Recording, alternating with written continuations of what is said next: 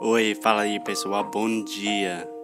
Você está escutando o inglês no inglês no rádio.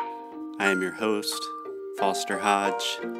This is your daily dose of English.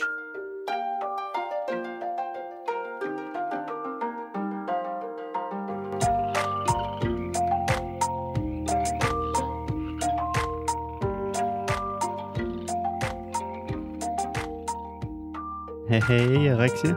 Happy Wednesday. Happy hump day. How are you doing? Happy Humpy Hump Day. Sorry. Humpy day. Humpy Ooh, day. That sounds sensual.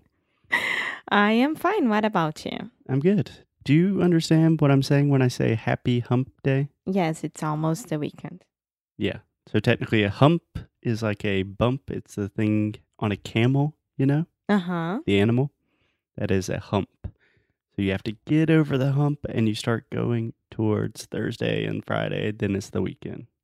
I have a question about humping, if you don't mind. okay. Because hmm when there are like two dogs Yes. and one start to go after the other, hmm That is like, humping. that is humping. Yeah. So if I can explain this in Portuguese, if you don't mind. Pode falar. Quando um cachorro tenta, tipo, é, pegar o outro cachorro, sabe, por trás, é porque eu não quero falar, fa falar palavra feia. Cachorros estão transando. Não, um está carcando o outro. É muito feio falar isso. Muito, muito feio. Mas tudo bem. É isso, é humping. Yeah. So we have the noun hump. We normally are talking about the hump on a camel or hump day. In general, I would only use hump with hump day when we're talking about Wednesday. The verb humping only in a sexual context. Então é feio. That's what I was about to ask. Like, oh, your dog is humping on mine. This is ugly to say. This is not. Yeah, not humping on, just humping mine. Yeah. Yeah. Okay. Okay. Dad, pai, desculpa ter falado isso. Okay, desculpa Marco Antonio. Desculpa everyone. This is supposed to be a podcast about business. So yesterday we talked about business. Today we're talking about camels and dogs humping each other. Sorry, Marco. Okay, Alexia. So yesterday we started with the top five best business podcasts. Today we're gonna do the next five. So six through ten. Are you ready to go? Yes, I am. So can I get a drum roll, please? Another great podcast, if you want to improve your English, especially your business English, is called Masters of Scale. Have you heard of this one, Alexia? I don't think so. Okay, so this is a podcast hosted by Reid Hoffman. Do you know who that is? No. I'm sorry, I'm asking a lot of difficult questions. Reid Hoffman is the guy that started LinkedIn. LinkedIn. Okay. Yeah. So if you want to learn more, we have an episode about how to talk about social media and not say LinkedIn, YouTube, Facebook, but say LinkedIn, Facebook, YouTube. Yeah? Yeah. Okay. So Masters of Scale, very similar to some of the other podcasts that we've talked about, where he interviews founders and people from famous businesses and talks about the story of their business. But what I really like about this is he gives tips on every episode. So, for example, after speaking with a business leader, he will stop and just talk by himself. And he's saying, okay, if you're starting a business, this is what I think the most important lesson you can learn from this business. Nice. That's interesting. Yeah. And great guest, excellent production. I would highly recommend it. And this gives you a lot of motivation. Yeah.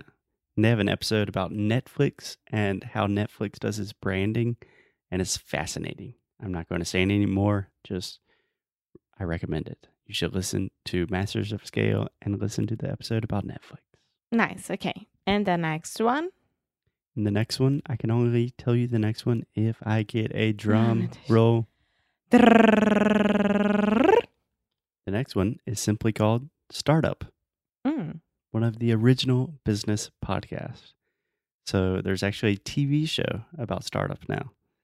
So this is a guy, think about this. A guy is starting a business about podcast. So he's starting a podcast business where the idea of the business is instead of having all these little individual podcasts, he wants to start a podcast company. And at the same time, he's making a podcast about that process. Wow. So it's kind of metaphysical, but it is super interesting, it's super funny. It's a metaphysical and super, super uh, bibliográfico as well. Like, Yeah, não, a, bi é biografia. É, não é bibliográfico. biographical. Yeah, biographical. And it's really funny because Alex Blumberg, the host, he is not a business person. He's a journalist and a podcaster. So he's trying to raise money and trying to start a business, and he's really bad at it. So it's funny, it's relatable. I cannot recommend it enough. If you're interested in podcasts, if you're interested in business, if you just want to hear a funny story, I would start with season one, episode one of Startup. Nice. Okay. And the next podcast, can I get a drum roll? No.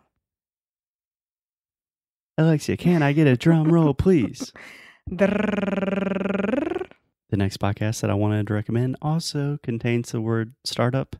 It is called Startup School, and it is by Seth Godin. So, Seth Godin is one of the most famous internet marketers alive. He started a blog in like the 1990s, and he writes a blog post every single day. No way. Yeah, he's been doing it for like 17 years or something. No way. Yeah. And he's fascinating. He's super smart. But Startup School, I think it's just 15 or 20 episodes. But he is doing a small conference with like 20 people that are trying to start a business. So everything is live. You can hear the questions from the audience. And it's just very organic. It's like a workshop. So, but how long does it take an episode? Very short, maybe 15 to 20 minutes. Oh, okay. Yeah. Um, maybe 20 to 30 minutes. But really, this is like an MBA in 15 episodes. Like if you said, Foster, would you prefer to do a two year MBA where you paid a lot of money and you learned a lot about corporate finance? Or do you just want to listen to 15 episodes of Startup School? I would have to think about it, but probably Startup School. Sorry, mom. Sorry, dad. And one episode I would recommend from Startup School is the Ship It Journal. So, do you understand in business, Alexia, when we talk about shipping, yes. what do you think that means? Logística. Mm, kind of.